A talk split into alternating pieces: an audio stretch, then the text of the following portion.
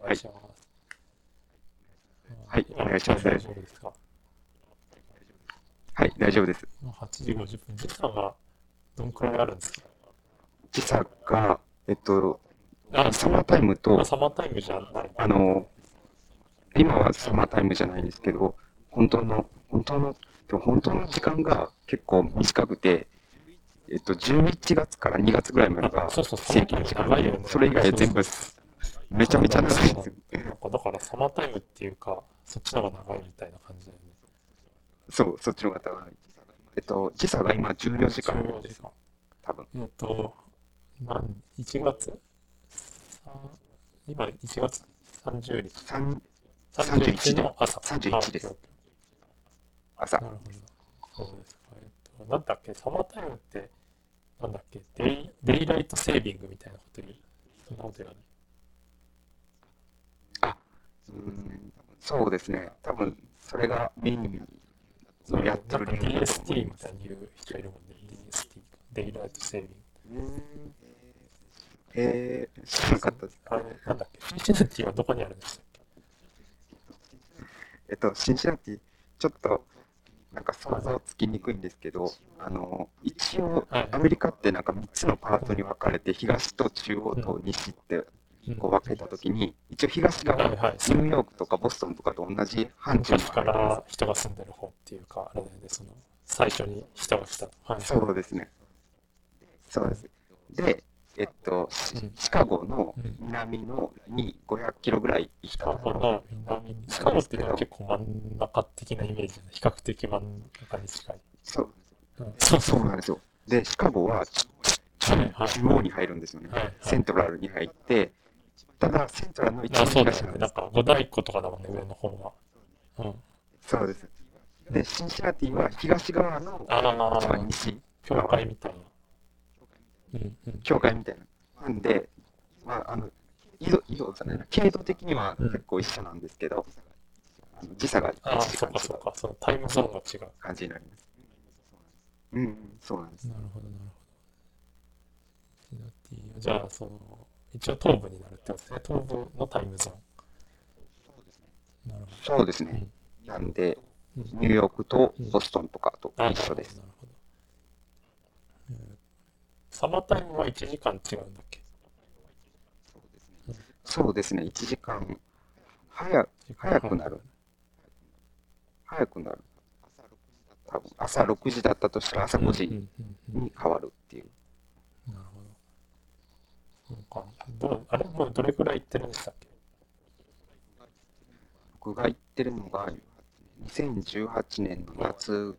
の終わりぐらいからなんで、ちょうど1年半うんうん。1年半そうですね、経ったか経ってないかなぐらい。うんなんだろう、だいぶ慣れました？そうですね、なんかもう生活には慣れてるっていうか、まあ自分は結構病院との往復なんで、まあ、規則正しい生活っていうか、そんなに、ほなんていうんですかね、あんまり社会に溶け込んでてるのかよくわかんないので、あの、慣れ、慣れてはいます。でうん。で、家族も慣れてそうですね。そうです。奥さんと子供さんもいるんだっけ？そうですね。うん。妻と、あと子供が、と生まれて2ヶ月でうんこっちに来たんでうん、今1歳半、ちょ、そうですね、1歳半ぐらい。保育園とか行くんですかそういうのって。で、やっぱ保育園ってめちゃめちゃ高いんですよ、こっち。めちゃめちゃ高いんだ。めちゃめちはい。めちゃ、ゃ高い。はい。で、初め、うんいや、あの、妻も日中、子供と二人きりなので、いわゆるあの、仕事してなくて家事をやってくれてるので、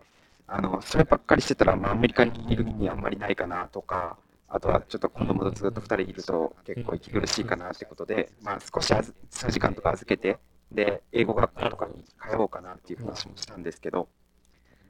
えっと、多分入で、ランクが学校なんで、保育園でも、なんかランクがいろいろあって、例えば人気なのが、シンシナティ大学附属、保育園みたいな。その、学芸大学附属幼稚園みたいな、そういうやつだよね。そうそう、そうなんですよ。でうん、そういうのだと、乳児で何がいいかよくわかんないんですけど、あの、多分月1700ドルとか1500ドルとか。ドルだとそのに預け、20万とかってこと？そう、20万弱、すごいですね。15万とか20万弱。すごいですよ。好きでしょ？だって。好きです。うん。で、まあそんな、まあうん超いいとこじゃなくて、ふ普通のところでも1000ドル以上は絶対しますね。1200ドルとか。すごいね。そのパブリックとかプライベートとかと別に関係なく。本当にそう、なんかわかんないですけど、パブリッない、でなんかあんまない気がするないっていうイメージもあるね。シンシナティ大学とかも別にそのプライベートだっていうこと。なるほど。そうですね。あ、シンシナティ大学は多分プライベートだと思います。うんうん。州立大学あ、っていうのがあるんですけど、ね。オハイオ州立大。あれは州立で、多分シンシナティ大学はプライベートスクールだと思います。そうか、じゃあ、えっと、幼稚園に行ってないってことですね。行ってないです。うんうんで、なんか、いわゆる、社会福祉っていうんですかね、あの、勤どこか会社とかに勤務してる日本人とかだと駐在うん員とか、だとこっちだと花王とかうんトヨタとかうん、そういう人たちは補助が出るみたいなのであの、預けれ、そうですね。ただそれも多くは3歳とか、3歳以降で補助が出るとか、そういう時は自分で見なさいってですはい。なるほど。なんで、アメリカはでもなんかそういうのがあんまりないって僕は聞いてるんですけど、なので、結構その、普通に働いてても15万ぐらい、12万とか15万ぐらいは、あの、保育園代が必要だったり、あと、そうなんですよ。あと、待ち時間がすごいんですよね。僕が申し込み、一応申し込みとかで、その保育園とか行ったんですけど、あの、半年待つってすごいって言われるんですよね。本当そうです。うんそう。で、こっち、そうなんですよ。で、こっちの人って、多分産休が非常に短くて、2週、産産んでから多分2週間だったかな、普通は。長い人で2ヶ月とかうん。なので、あのーうんそれだったら、生まれてから予約したら間に合わないから、妊娠中からもうみんな予約してるって言ってました。すごいね。でみんな2週間とかで、もう仕事に行くってこと。うん。そう、復帰みたいです。うん。うんまあでもそれも、一応、正規に決まってんのと、あとはなんか本人のどこまで申告するかっていうことで、最近僕のうん。チームのドクターもうん。子供、最近というか夏ぐらいに産んだんですけど、でその人は2ヶ月取るって言ってたんですけど、結局、4、5ヶ月取ってます。あ仕事産休なんかだいぶあれだね。だいぶ幅がある。そう。いや、全だいぶ違う。あ、もう言ったもん勝ちみたいな感じがある。そうわけで。うん、多分そうなんだと思います。あとは給料が減らされるんだと思うんですけど、うん、ああ、そっか。なんか小学校で、こう、仕事、一人の仕事とか、自身の仕事とか、家族から、これ、文章書いたんだよね。なんだっけ、シシナティと日本の生活の違いみたいな。そうです。僕ちょっとどどんな感じですか、加えました。えっと、自分の仕事に関しては、まあ、基本的に僕はクリニカルフェローと同じレクチャーとか、あとは病棟にとか外来に好きに顔を出していいっていう権利をもらったのと、あとは臨床研究をやっているので、あの、沖縄で働いてた時とに比べたら、もう土日もこっちだと僕は休みですし、あの、非常にやりやすいというか、まあ、自分の好きなことだけいろいろできるので、あ全然ストレスフリーですね。で、ただこうん。あ、まあ、あと僕は臨床、基本的には臨床研究やってるんで、自分のペースで全部できるのがいいのかなと思ってはいるんですけど、でも多くの多分医者で海外留学している、研究留学している人たちって基礎研究をされてて、で特に今トピックなのがはい iPS うんを使ったやつとかになってくると、もうみんな土日もないですね。なんか、やってるよね。あの、佐々木くんっていう僕の学年の人いたじゃないですか。佐々木龍佐々木龍也。ああ、いました、いました。今アメリカにいるんだけど、なんかそんなそうですね。雰囲気あったよね。なんんない。うんうんうん。ですよね。なんか iPS 非常にバイオっていううん。バイオっていうんですか？わかんないけど、作っあの育成というか、なんていうんですか、う非常に難しいみたいで、うん間開けるとうんなんか死んでしまうらしい土日とかも最後は研究室に行かないといけないみたいな感じなんだ。そう、そうですね。それはでもその留学生の人だけじゃなくて、まあそのも、なんていうの、アメリカ人でそこのいる人もまあ一緒っていうことなんですよね、多分ね。うんでも、いわゆる研究室を持ってる PI って呼ばれる運営してる人は多分土日はあんまり行ってないんじゃないかなとは、はわかんない人によると思うんですけど、で、多くは中国人の多分リサーチャーが、そ、なんなんですか、支えてる感じですかね。インド人と中国人がめっちゃ多いです。ああ、なみんなその、来てるんですね、アメリカに。そう、来ています。で、まあ、それが自分の仕事で、あとは指導医の仕事とか、家族関係のこととかなんですけど、まあ、こっちはあの子供病院なので、日本で言ったら大学病院みたいな感じにはなるんですけど、それも人によって多分雇用体系が違って、あの、臨床ばっかりやってる人と、臨床と研究をある割合でやってる人と研究ばっかりやってる人って多分違って、で、医者の場合は基本的には臨床ばっかりやってる人か、臨床プラス研究やってる人かになるんですけど、あの、臨床プラス研究やってる人は、もう、かなり環境がいいかなあ、とそうなんですね。どんな、どんな感じでいいんですか、まず研究面で言ったら、やっぱこ前ちょっとメールとかで書かせてもらったんですけど、データ集める人と統計をやってくれる、統計解析やってくれる人と、あとは、がまずまず違う。そういう人がいるあとはチームで動うん。そうですね。で、同意書とか取ってくれる人がまたそのチームの中にいて、あとアイデアもチームで週1回ディスカッションする時間があのちゃんと固定で認められているので、あの複数の研究が同時に何個もできるっていううんのがいいかなと思います。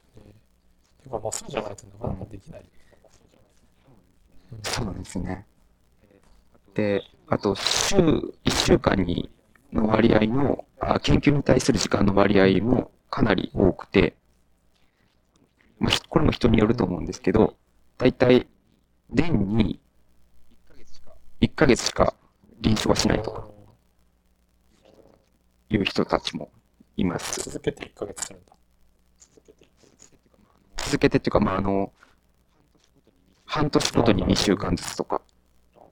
なんかそれってもうやってないのと、なんかそんな変わんない気もするけど、ややっぱやってるっていうことのなんか意味があるとか、給料に関係するとか、そういう感じなんですか？多分、多分やってる、臨床やってるっていう、それで言える、一つは言えるっていうことと、あと、はい。で、給料自体は、あの、研究費から自分の給料を払ってもいいので、あつまり臨床ばっかりやってると、例えばなんか2500万病院からもらえます。だけど、年に2週、あ、2ヶ月、例えば年に1ヶ月しか働かないんだったら、あの、それ、それの1ヶ月分、だから200万しか渡しませんよって病院から言われるみたいなんですね。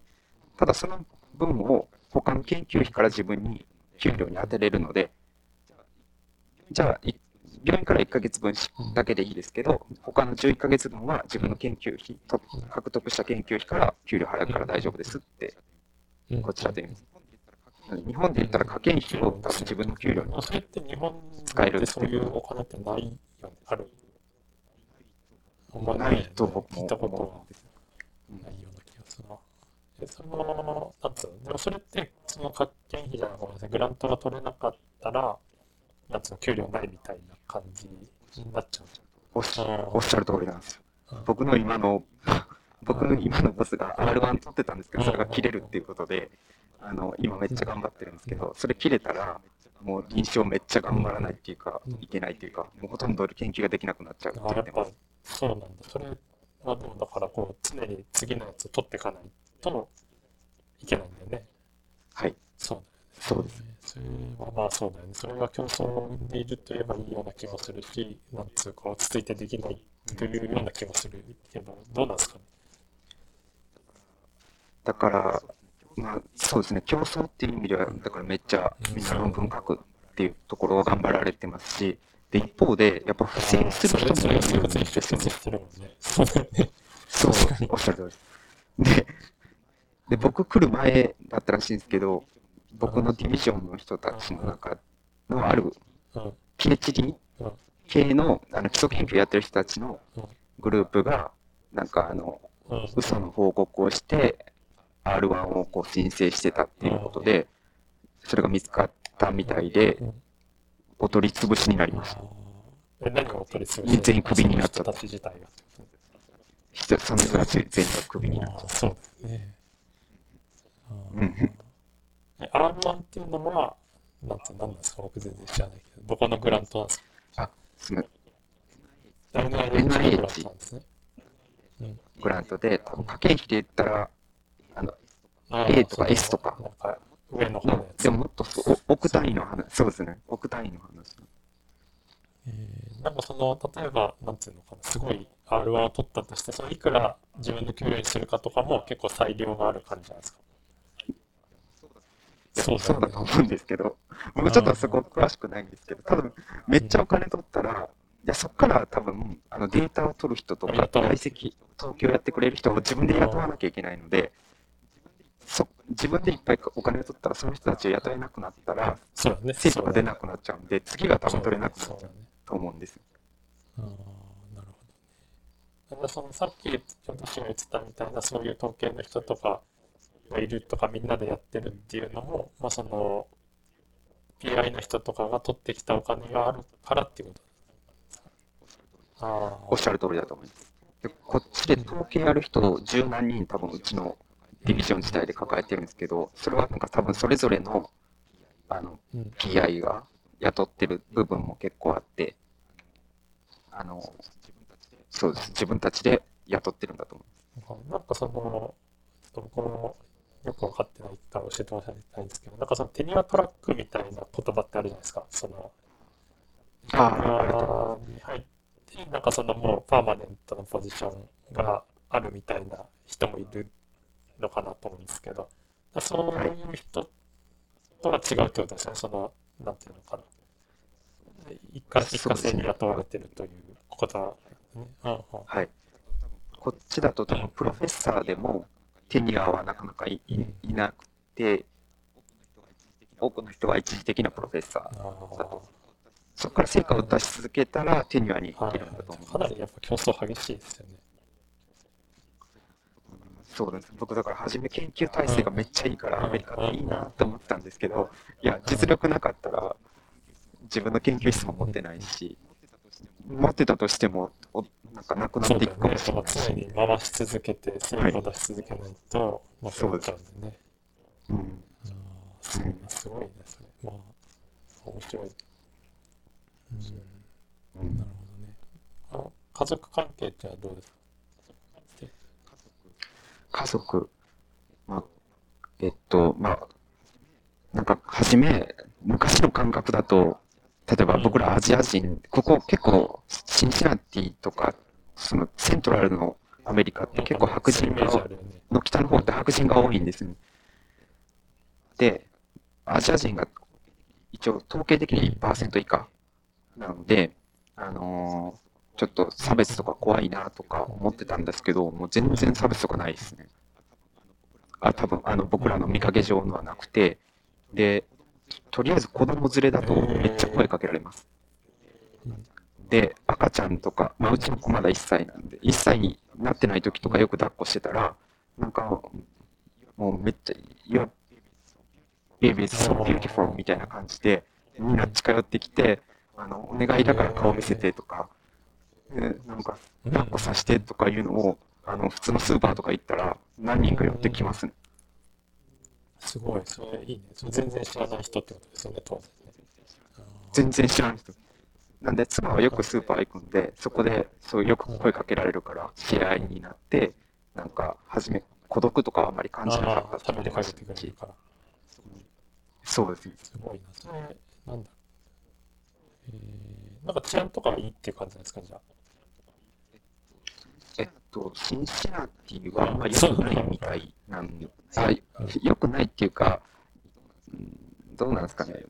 昔は良くなかったみたいなんですけど、最近なんかすごく良くなってて、全然夜とか街歩いてても、ダウンタウンの危ないところ以外は基本的に大場丈夫。所をちゃんと選ばないといけないってことですよね。その危ない場所に行かないってことですよね。うんそうですね。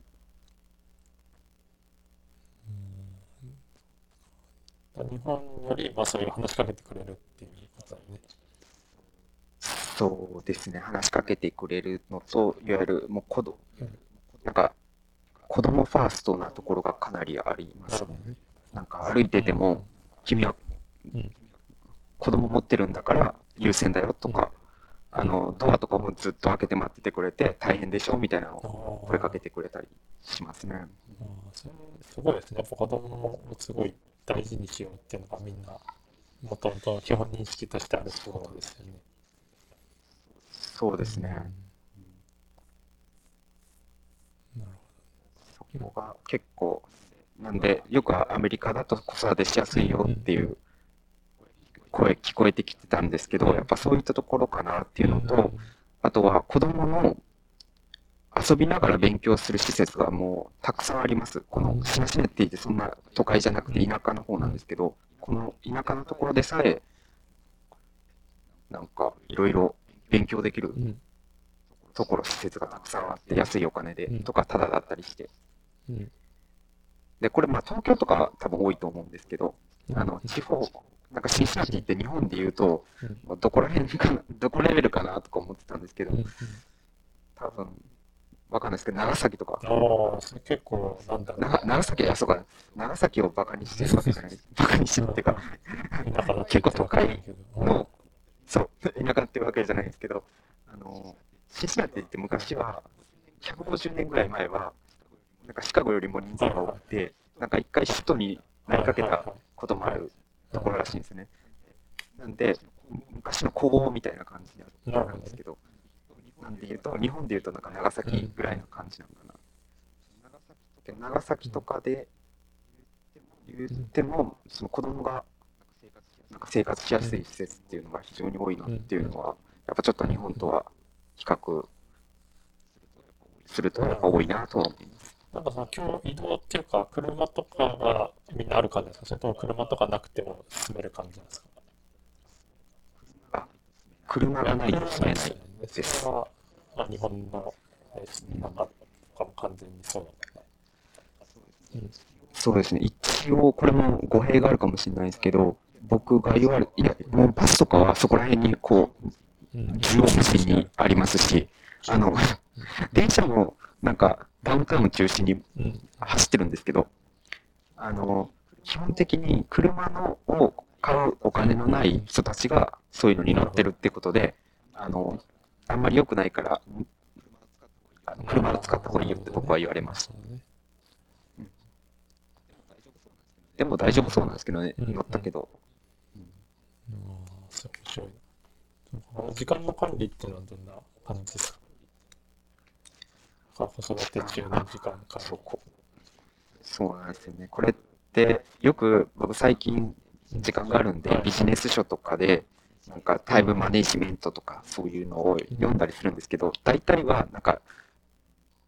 うん自分中心の生活の人のなんか管理方法が載っていて、子育てをしながら、特に、あの、なんていうんですかね、まあ、育児をしている、日本でいうとお母さんみたいな立場の人がうまくこう自己管理をつけながら、自己成長をしていくためにはどうしたらいいかっていう方法、あ本ってあんまりなんかない。確かにね。なんかその、すげえビジネスマンみたいな人が書いてるっていう、なんかイメージなのね。そう、うん。そうなんです。で、あの、なるべくこのアメリカにいる間時間があるので、子供と。妻を、まあ、妻がやってる部分を自分がやれたらいいなと思ってるんですけど、で、一緒にとりあえず子供とのそばにいたらいいかなっていうことで、そばにいたりとかしてたんですけど、なんかそうなってくると、とりあえず家では何もできなあ、くて仕事がね。で、まあ、病院に行ったら、そうそうですね、仕事は、まあ、仕事場だけだったら別に家でも、あ仕事場だけでいいんですけど、あとはなんか読みたい本とか、そういうのが全然もう読めないな。そうね、本を読む時間とかがないって僕も。そうなんですよ。これってなんか、だから、例えばなんか子供、先生じゃないですけど、子供、僕の知り合いとかでも子供4人ぐらい、3、4人ぐらいいて、でも論文もやってるし、っていうか臨床もかなりちゃんとやられてる人とかがいて、これどうしてんのかなとか思って、すごい疑問です。で、多分金子先生とか朝早く起きられてると思うんですけど、いや、言うても僕の子供とか朝5時半に起きてるんもんね。そうなんですよ。そうなんです。いや、朝もできへんやんとかも。そうなんだよね。あんまりね、自分の寝る時間があんまり減っちゃうと、それはもう完全にクオリティに影響しますもんね。そう。はい。これってどうされてますか？でもなんかやっぱその隙間の時間を使ってるかな、僕は。なんかその朝早く起きて、例えば5時半に起きる、子供が起きるにしたら、まあ、ちょっと4時はきついけど、5時に起きて30分だけ進めるとか、なんかこう、その、あ例えば、例えば診療所で外来をやってたら、その昼休みの時間とかに、例えば論文を書くんだったら、なんかよくわかんないけど、こう、その1行とか2行だけ書くとか、あの、なんか先行文献を調べるのをちょっとだけやるとか、かな。まあなんかだからあんまり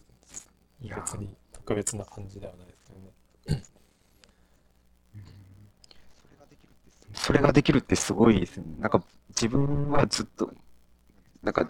なんですかね、33ぐらいまで一人で生きてきたので、自分の好きな時に本考えて、好きな時にこういろいろ仕事とかこうずっとやってたんで、なんかこう決まった時間、この時間だけでこの、その少ない量のをこうピッちょっとやって、また次の合間にちょっとやってっていうのをやりなさいって言われても結構できなかったりするんですなんかタイプがあるこっていうのをこはでも、僕は本読んだことあって、うん。なんかそれ細切れできる人とまとまった時間がいる人うん。といるっていうのと、あと作業的にもなんかこう、なんつうのかな、細切れの時間にした、すればいい作業みたいなのもあるじゃないですか。そのあんまり頭使わないで、ああーなんつうのかな、例えばまあ、うん、論文で言うと、論文でばっかりあれだけど、ただメソッドのところってそんなにまあ決まってるのを書くだけだったら、ーうん。そのメソッドのところとかは細切れの時間にやって、その考察を、今日の考察を書こうとか、なんかこの1パラグラフを書こうみたいなだったら、ちょっと朝早く起きて、その日はあのまとまった時間をなんとか作るとか、なるほど。確かに。ちょっと、ま、そう、できないできないって言っててもあれなんで、そういうふうにやっぱり変えていかなきゃいけんな。うんでもなんかその細切れの時間がすぐに使われると、やっぱその本を読んだりとか、なんつうかな、プラスアルファのことがまあできない。ですよねあーそうか。なんか結局その、ね、論文を書くとか、あと臨床で分かんないことあったから調べるとかっていうのはやらないわけにいかないから、そうすると、うん、なかなかそのインプットする時間がこう、なかなかないなっていう。うん。そうですね。なんか、矢尾先生にも似たような質問させてもらったことがあって、その時、矢尾先生はうん、あの本、なんかいろいろ気分転換的なとか、一般、世間の一般で今流行ってるものを知るときは、電車の中でも読んでる。通勤が車か電車かって結構大きいですよね。そうですね。うん僕も今車だから全然読めなくて、でポッドキャストを聞くようになりましたね、車に乗ってるから。あ、なんかそれ一つの手みたいです。手みたいですね。なんか、ポッドキャストとか、あと、オーディブルでしたっけ、アマゾンはい。で、それで本をうん。読む、代わりにうん。あ読んでもらうみたいな。うん。まあ確か最近なんか YouTube とかでも、なんか本を解説してるやつとかあったりするんで、あ、そういうのでもいいんだなって今思いました。あとなんか僕がこの間聞いてこうすごい勇気づけられたのは、なんかこう、まあ、日本のね、救急の先生で、はなんか結構有名な人がいて、あの、多分なんか僕らのちょっと上ぐらいなんですけど、2、3個上ぐらいですけど、なんかこう話してて、なんかこう、まあすごい人いるじゃないですか、さっき吉が言ったみたいに、こう、なんか子供もいて、論文もいっぱい書いて、資料もしてみたいな。うん。で、なんかこう、なんとか先生ってこう、なんかすごいですよね、みたいな、どうやってやってるんですかね、みたいな話を僕が、今、ヨルシが言ったみたいにしたら、なんかそうやって全部やれてるように見える人も、本当は全部やれてないから、どっかが破綻してると思いますよって言われて。だからまあ、なんか見えてるところは破綻してないけど、見えてないところは破綻してるから、まあ、うん気にしなくていいと思いますよって言われて、ああ、なんか、うんなんか安心したな。そうですね。救われますね。うんまあ、安心してもしょうがないんですけど、まあ、そうですね。まあ、そういうこともあるかもしれないですね。うん。ありがとうございます。学童以降っていうのはまたちょっと変わってきますかね。そうですね。学童、やっぱりなんかこっちの研究者とかでも、子供たちが小学校とか、ミドルスクールとかに行ってる人たちは、なんか、家にいる奥さんとかもすごい伸び伸びしてそうなところがあるんで、子供がまあ大きくなってきたら自分、子供たちは自分でなんかいろいろ時間を見つけたりできるのでいいのかなと。そうだよね。まあ、そう思うと小さい時は、なんかこうなるべく、やっぱ子供がいる時に時間を使った方がいいのかなっていう気もしますよね。まあ、大きくなったらまたできると思えば。そうなんです。なんか最近、なんかこうみんなどうしてんのかなとかで、よくブログとかこう見ると、多くはですね、やっぱ先生の今言ったところで、子供とずっとそばに入れる時間って本当も実は短いので、だから今大変だと思ってるけど、本当に今その一緒にいる時間を大切にした方がいいよみたいなことが大体書かれてて、あ、そうなんかなとも思ったりします。そうだね。まあでもなんか、それ以外のことを書くと炎上する可能性がある みんな、ね、ある程度ポリティカリーコレクトなことを書いているという可能性もあるけど、まあ、わかんない。まあそれは、うちはなんか大きくなって、比較的僕の奥さんはなんかちょっと時間があるかなと思ったけど、この間また赤ちゃんが生まれたから、なんかこう、なんだろうな。なんかまたここからかみたいな、なんでまた赤ちゃんかみたいなところもあるし、でも、なんつうのかな。やっぱりなんかすぐ大きくなっちゃうじゃないですか。子供になっちゃうじゃないですかっていうか、なっちゃって結構ね、なんか、ああ、あんなちっちゃかったら大きくなっちゃったんだなっていう寂しさみたいのがあるので、なんかこう、また赤ちゃんがいるっていうこと自体がすごくありがたいっていうのもなんかこうありますよね。うん。あ、そうか。そうですよね。先生最近、ね、おもおもらいになって、ああ、いおめでとうございます。うん、だから、かわいいそうですね、時間と、自分の時間とパートナーの人の時間の管理っていうのは結構、なんつうか、一番大事ですよね、多分ね。一番大事そうですね。そうか。なんかそう、さ最近このポッドキャスト以外にも、先生そういえばブログ始めたじゃないですか。そうなんか、はい、わわざとらしい。そうか。始めたんですよね。い。やよろしいよ、僕なそう。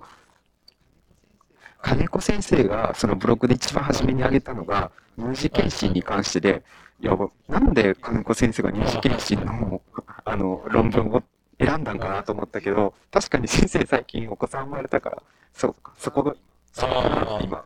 はっと気づかされました。た。なんかただ目についたのと、あとなんか読みやすそうだったっていうだけなんだけど、あの、あと僕、乳児検診は今やってるんですよね。その普通の診療の一環として。あ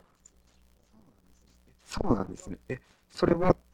あの、プライベートっていうか、こ個別に両か？方やってる、集団がやってるし、集団個別もやってる。へー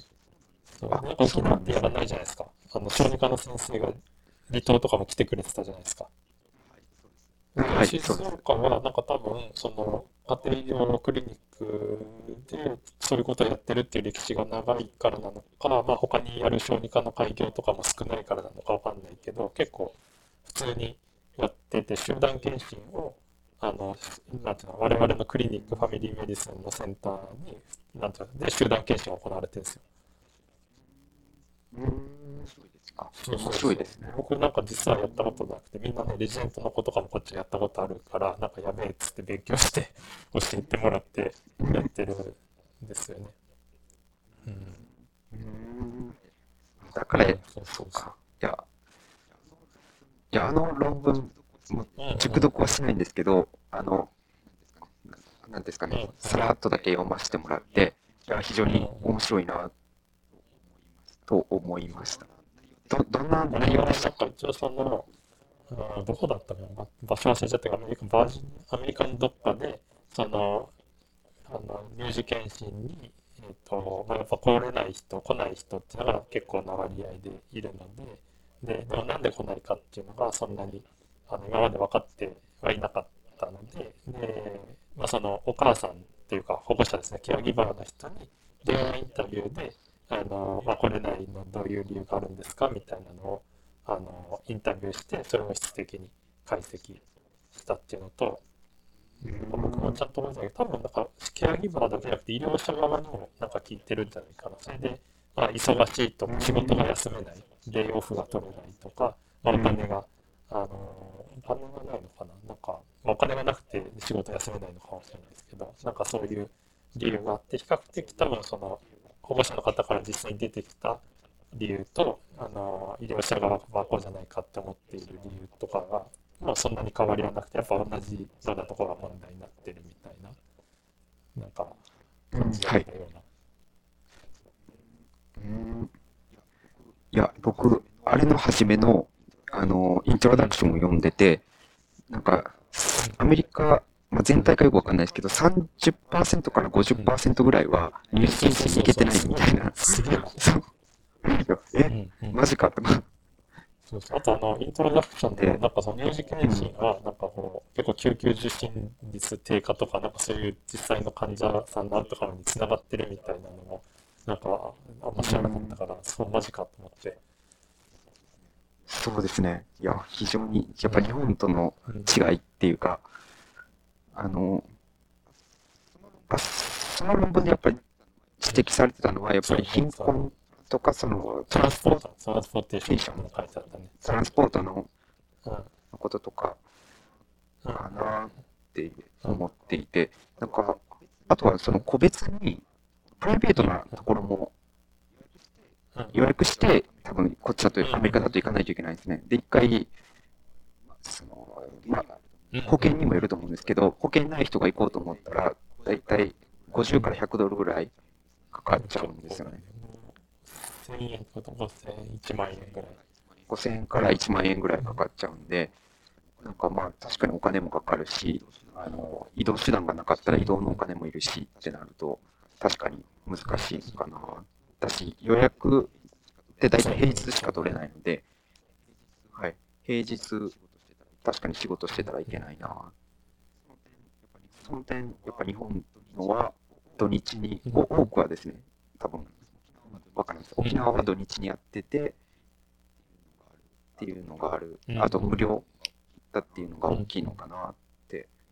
そうだよね。僕日本は僕調べたら本当に9割ぐらいとか書いてあったような気がしたんで。うんうんで、今僕、子供の肥満とか脂肪肝の臨床研究やってて、そこの外来とかにも行ってるんですけど、あの、で、クリニカルフェローの一人が、あの、SDH に興味があって、まあ、フードセキュリティっていうか、あの、そういう子たちが食べてるご飯っていうのはどういうやつかっていう、今、アンケート検調査みたいなのをこうやろうと、今、IRB とかに通してるんですけど、あの、やっぱり質問してると同じような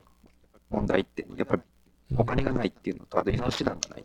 で、移動手段がない人に対しては、あの、うちの子供病院は、ウーバ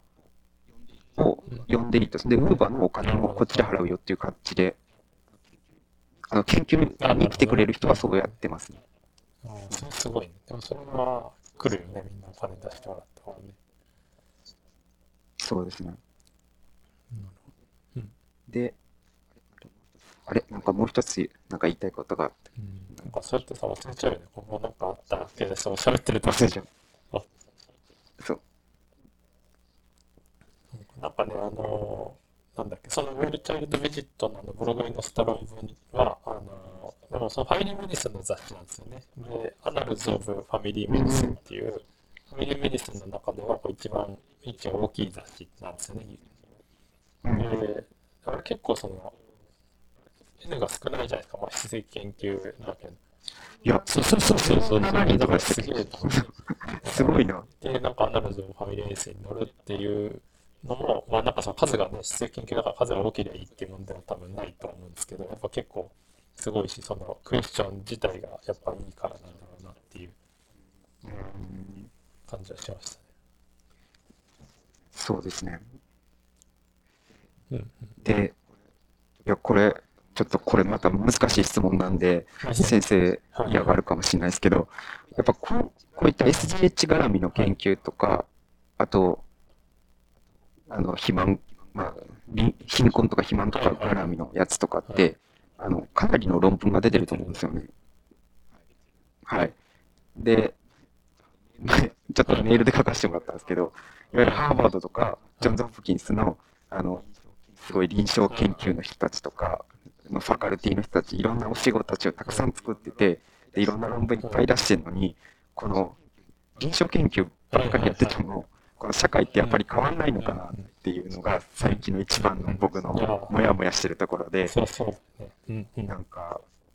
はい。みんなすごい頑張ってるのに、学問だけじゃやっぱり、で、まあ、論文っていう難しい世界の中だけだっては発表ばっかりしてても、あんまり世の中は何も変わんないし、アメリカの不満はどんどん増えていくし、なんか、なんなんかなとか。そういや、それはね、僕もよく思うんですよね。よく思うんだけど、まあ、なんだ、なんか一つは、まあなんかすぐは変わんないけど、僕は最近思うのは、まあ例えばその一本論文書いても別にそれでみんなの診療が変わるとか、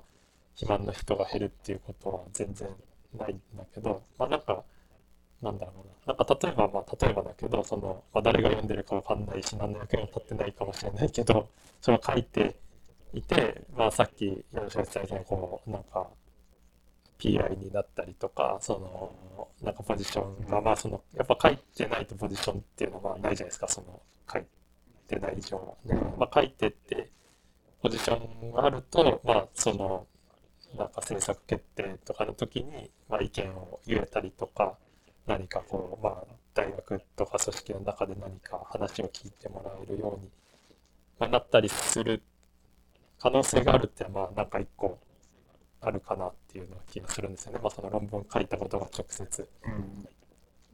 関係してるかわかんないけど、まあその自分が何か発言ができるとか、ステークホルダーの人と話せるようになったりする、まあ可能性がちょっと増える。うんうん、そうですね。っていうのと、あとこの間僕なんか感じたんだけど、あのなんかその、僕はなんか離島、沖縄の離島の人たちと一緒にこう離島の論文とかを書いてて、で、なんかこれまあ誰が読んでんのかなみたいな、誰も読んでないんじゃないかなっていう、まあなんか、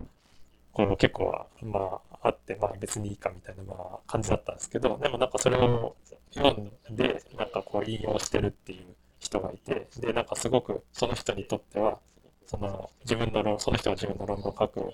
時にすごくこれがあってよかったみたいな感じのことを言って、で、まあ僕の論文ではまあ何も変わらないかもしれないけど、その人が書いた論文とかね、その人が書いた論文を引用したまた別の論文とかではまあ何か変わるっていう可能性もまあゼロではないじゃないですか。そうですねなんかこう、あとなんか、書いたからっつってすぐみんな引用するわけじゃないけど、まあ書いとくと一応基本的には残るじゃないですか。永永遠にっていうか、はい、永久的に。だからまあ誰か、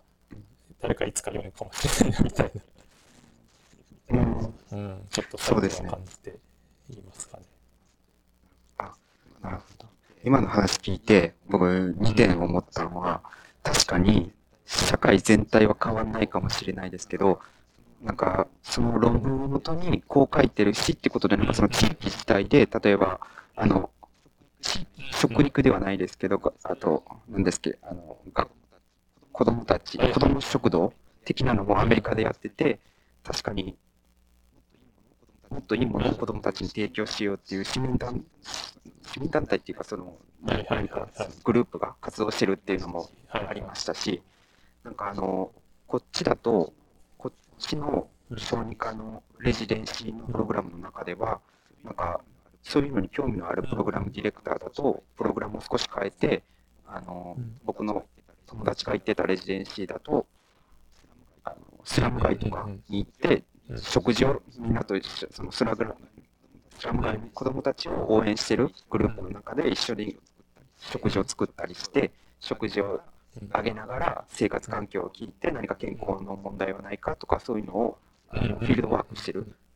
するっていうプログラムを作ってる人たちもいるんで、そういうの確かにできると、その子たちの中からまた何か社会を変えてくれるような人たちが現れるかもしれないうん。なと思って、確かにそう考えると、自分のやってることは自体は小さいことかもしれないけど、何か連鎖の一つになれるかもしれない、意義があるかもしれないっていうところですね。うんうんうんうんそうなんですよね。なるほど。あとなんか、あの、この間、あの、なんだっけ、なんかイギリス、スコットランドかな？なんかディープエンド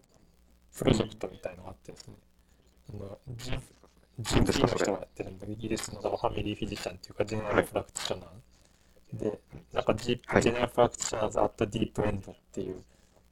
なんかプロジェクト、その Deep End っていうか、多分社会で一番ディープなところにいる GP みたいな人たちで、その、まあ、さっき多分、両親が言ったみたいな、その貧困の人に対しての、まあ、現状を報告したりとか、 intervention をしたりとかっていう、まあ、あの、 deprived っていうか、 socioeconomic status が低い人たちのケアをどうやって改善するかみたいなプロジェクトが、なんか、あの、スコットランドの人たちがやってて、なんかちょっとずつ広まってるんだけど、なんかそれにはい。興味が僕はちょっとあって、その、なんかメールしてみたんですよね、ウェブサイトに載ってる、まあ、連絡先みたいのに。あの、日本、日本でもその、はいなんか、なんか、カナダとかオーストラリアとかもちょこっとやってるところがあるっていう、こう、ホームページに載ってて、で、その International Deep End みたいな感じで、なんか何カ国かあるから、これ日本版をやるだったらどうしたらいいのかみたいなことをなんかちょっとメールしたら、うんなんかそこの一番偉い、まあ、 professor だと思うんですけど、 University of Glasgow の人で、で、なんかその人が本当になんかすげえ、なんだろう、結構すぐ返事をくれたんですけど、なんかまあやり方とかも他の国でこうやったみたいなレポートとかをくれて、で、なんかでも一番大事なのは、その、やっぱり結構その現場でそういう貧困の人の診療とかしている人ってのは、まあ、すでにいるわけじゃないですか、診療とかで NPO の人とか。やっぱそういう人はい。をが実際まず何をやっているのかを、まあ、現場に行って見たりとかその人たちの、あの実践していることっていうのをなんかこうちゃんと知ってでその人たちをリスペクトしてでなんか、まあ、大学に行ってプロジェクトを動かすとかっていうことだと簡単かもしれないけどやっぱその人たちをなんかエンパワーメントしたり一緒にやっていくとかその人たちに役に立ったり患者さんに直接役に立つみたいなプロジェクトがやれるといいよねみたいなことがなんかこう書いてあってなんかすごいなんていうかななんか僕が言ってあんまり伝わるかわかんない結構その英語のメールの文面がなんかもう結構得が高いっていうかすげえ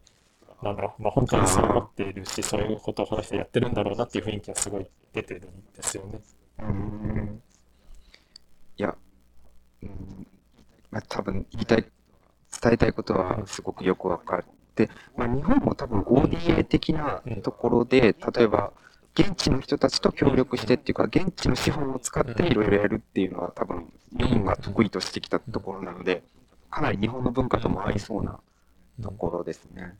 そういう観点というか、そこでは一緒に働いてる僕らはね、こう関与して結局引いちゃうかもしれないけど、ずっとそこで働き続ける人たち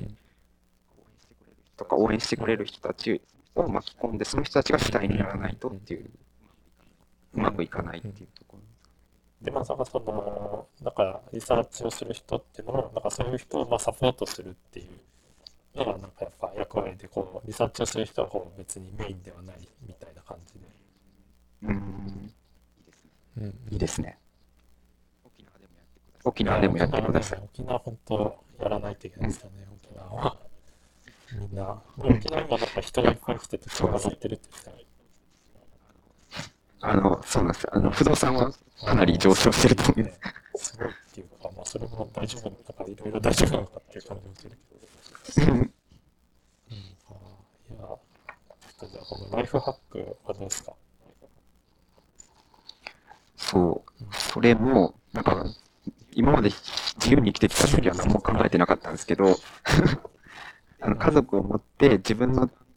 時間を少しでも作るために、なんかいい方法とか、あと、なんていうんですかね、自分の時間ができた時も、子供と遊び疲れて、ふうしんどいやって思うと、次になんか何もできなくなっちゃっててっていうのがあって、なんとかそういうのをうまくできないのかなって今、いろいろビジネス書を読んだり、他の人のブログを読んだりしてるんですけど、あの、まあ、結局は、なんか習慣化とかが大事だったりとか、なんかそういう当たり前的なことまではあるんですけど、うん。なんか、うん、ちょっとでも、知恵みたいな先生持ってないかなと思って聞いてみたんです。なんかその、ファミリーメディスンの人って日本でもそうなんだけど、結構なんかこういうスキルを、例えばなんかその雑誌とかにも、まあ、商業誌とかでこういう、僕はこういう風にやってるとか、こういうライフハックあるみたいな、そのファミリーフィジシャンの人がファミリーフィジシャン向けのこう媒体に書いたりとかするのは結構日本でもあるんですけど、そのフェディア、フェディアトリシャンの人はどうなのかなと思って今聞いてたんですあ、僕らはわかんないですけど、僕の周りとかは、救急の人とか、確かに家庭医の人とか、総合診療の人ってこういうとこめっちゃ強いイメージがあるんですけど、僕らはあんまり多分、子供と一緒にのほほんとしましょうみたいな、まあそうですね。そうですね、なるほど。かな。あんまり、こういうのやってるっていう人はあんまり少ない気がしますね。うん、どうなんでしょうね。なんか、エヴァノートを使ってるってことなんですかこの書いてあるけど。そうなんです。僕が今使ったライフハックで、なんかいいよって言われてる道具として、スキャンススキャンScanSnap とか、 Evernote とか、あとは手帳でも、モレス、 Moleskine、Moleskine のノートがすごいいいよとか、なんかそういう、あ、それ、揃え、てみたんですけど、結局使わないんですよ。僕もなんかよくわかんないですけど、あの、Google カレンダーとか、なんかあるけど、やっぱ手帳があった方がいいですか？ね、なんか、アイデアは書いて。出てくるみたいな、そういう人もいて、どうなんですかね、僕もちょっと、いや、確かに手帳大事だわと思って、この1月から買ってみたんですけど、もう週に3回しか買わないですね。、1月から買ったけども、あんまり使ってないんですね。うんでも確かに、まあ、いろいろあるよね。僕はなんかあの、マインドマップ、マインドマップとか聞いたことあります。とか、なんかあはい買おうかなとはい思って、なんか色鉛筆とか買ったけど、1回ぐらいしか買わないとか。あのーそうですね。まあ、でも、なんだろう、エヴァノートは使ってますけどね。エヴァノートどうですか？うんエヴァノート一応作って、インプット、インプットしたことを自分でこう書いていってるんですけど、それを見返すっていう場面がほとんどないですね。あ、そうなんですね。それを見返してはないんだ。はい。うーん、そうか。あんまないですねなん。か僕も全部、その、なんか診療で分かんないこととか、まあ普段、なんていうの、診療して分かんなかったこととかをメモして、なんか診療中、外来とかだったら、まあその場でメモして、で、休み時間とか終わった後にちょっと調べて、それをノートに貼り付けて、後でまあまた同じこと分かんない時ってあるじゃないですか。なんかこういう時何の検査出すのかとか。なんかそう検索して、あ、そっか。出てきたりするっていう。うんうん。それだ。僕今までワードでなんかいろいろこ見返すことはないう、けそうか、どドキュメントやってたけど、確かにエヴァノートの方が検索しやすいですもんね。あそうそうそう。だからまあ、ワードはね、エヴァノートに別にワードで入れたりコピペしてもいいけど、なんか検索しやすいっていうそうか。かな。だから、そうだ。それいいですそのレジデントとかで学生さんになんか聞かれたりしても、まあ、全部覚えてないけど、なんかエヴァノートのどっかにあったなって思ったら検索したら出てくるので。うんこの次のあのメールを見る時間、SNS を見る時間っていうのが気になるんですけど、これどういうことですか？これなんかあのメールは朝一で見るみたいなるほどなる。ほど。朝に、朝の数時間は一番頭が冴えてる時間。だからそこにメールを使うなとか、そういうのよく書いてたりするんですけど、でも僕、金子先生にメール送ったら絶対多分朝一で帰ってきてる気がして。とか、あの、もうめっちゃいつでもすぐ帰ってくるんで、あでも、うんあとやっぱなんかできる人って、いや僕の思うできる人ってメールすぐ返ってくる人なんですよ。イメージ。なんで、うんだからこのメールを見る時間をこう、僕私はこの夜のこの何時間しか見ないとかいう人は、なんかどうなんかなっていうのもあって。ああ、そうですね。他の多分好みがあると。僕はなんかやっぱ溜まってるのがあんまり好きじゃないですよね。その、なんだろう、読んでないとか返してないっていうのがある、あれだから、まあ、なんつうのかな、考えて返信しないといけないこともあるけど、まあ大体その返事をするっていうのはまあできるっちゃできるじゃないですか、多くの場合、まあとりあえず。だからまあなるべくもうあんまり深く考えないで、なんかどんどん返信をして、まあなんか、また会ったらまた向こうからも来るだろうみたいな 感じ。うんそうですね。なんか、そのライフハックの本とかに書かれたのは、2分以内で終われることはもそれはすぐやっちゃいなさいって書いてる人も確かにいて、あとこっちに来て、あの僕、その英語がめっちゃ得意なわけじゃないんで、メールとか送っても、ちゃんと伝わってるかなとか、すごい心配だったりするんですけど、あの、できる人っていうか、優しい人はすぐパッととりあえず返してくれて、うんなんかここういうことかなとか、そういうのはよくちょっと、それはわかりますけど、今すぐできないから、あの明日中に返すよとか、そういうのをパッとこう返してくれる人は非常に親切でいいなとか。そうですよね。あとは、そうだね。なんか英語のメールに関して、まあ、まあ僕は結構、その、最初はやっぱ、なんか難しいっていうか、これで合ってんのかなとか、思うじゃないですかな。これで送っちゃっていいのかなみたいな。はいなんか、なんだろう。まあ、まあ日本語のメールもそうだけど、まあ、いいかみたいな。なんか、そんなにちゃんとしてないかもしれないけど、まあ、送るかみたいな感じは、なんか、そうなんあですよねりますね。。うん。だいはい。大体まあ向こうも、なんとなく雰囲気をつかみ取ってくれて、こういうことを言いたいんだろうなっていうのを、なんかやってくれますよね。まあ論文の細かいところとかはあれですけど、大体のところは、そうですね。時間は僕もなんかあんま決めてないんだけど、最近ちょっとこうもう、なんか自分でちょっとまずいなと思って、なんかこう中毒じゃないけど、なんかこう、常に見てメールを返信してるみたいになってて、なんかちょっと、なんだろうな、なんかこんなことばっか、なんかすぐしちゃうけど、これ大丈夫かなみたいなちょっと自分で最近はちょっと心配になりますよね。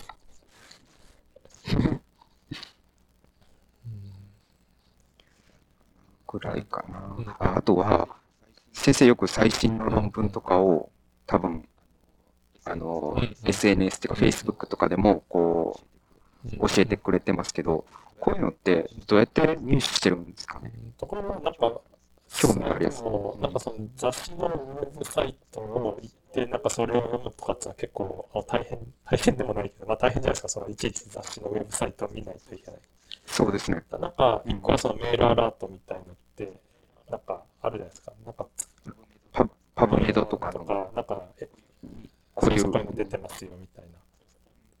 な。なんか NEJM の、なんか NEJM Journal Watch とか、なんかその多分、 Family Practice とか、なんか、 Pediatrics とか入れとくと、その自分の Pediatrics だったら Pediatrics の、最近こういうの出てますよみたいなのが、メールで来る。それはまあ多分アブストラクトぐらい読めるのかな。なんか僕が登録してるのは NEJM ジャーナルウォッチっていうやつと、なんかマクマスターが多分カナダのマクマスターがやってるのかな。なんかエビデンスアラーツっていうやつ。もう最近はそれすらもメールは来るけども見ない、見れない。なんか来るからさ、しょっちゅう。なんかその全部見れないみたいになっているので、あとはなんかあの、ツイッターで、なんていうんですかね、フォローする、その、うんと、BMJ とか、まあ何でもいいんですけど、その、うんと、まあなんかそういう自分が読みたい雑誌の、大体最近はまあ、ツイッターやってるから雑誌の人が。それをフォローすると、まあ最近こういうのが出ましたよみたいなのが来るから、あの、まあ見るみたいに、まあそれを見たら題名ぐらいは読むみたいなで。で、面白そうだったら読む。先生、Twitter やってるんですか？まあ主に、主にその情報収集。あ、情報収集。うんでも確かにそうですね。なんか、うんジャマとかも、トゥイとかピディアトリックスも Twitter でなんかいろいろ送ってくる。僕もそのためだけに作ってみたんですけど、でも、そうそうそう。なかなかね、なんか一応僕が教わったのは、まあ、見なくてもいいんだって言われて、その情報が常にフローしている状態を作っておいて、なんかこう、何回も見てるなみたいな感じだったり、興味があったらまあ読むみたいな。なんか、だかとりあえずこう、流れて、まあ本当にそれがいいのかちょっとわかんないけど、まあとりあえず流れてる方が流れてないよりはいいみたいな。うん、そうですね。確かに。確かにたまに興味のあるは、あの、ワードが出てきてて、あ、これだったらちょっと見てみようかなとか、たまにありますから。でなんかその、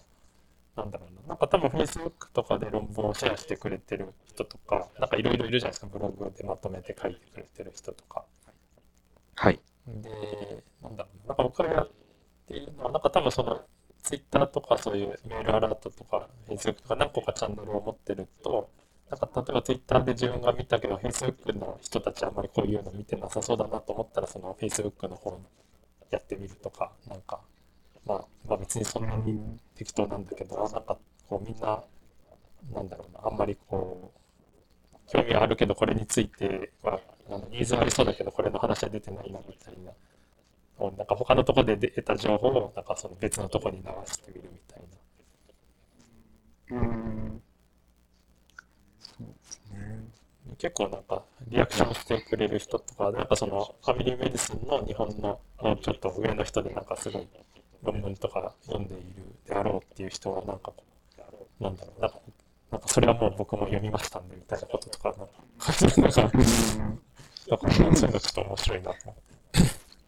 確かに。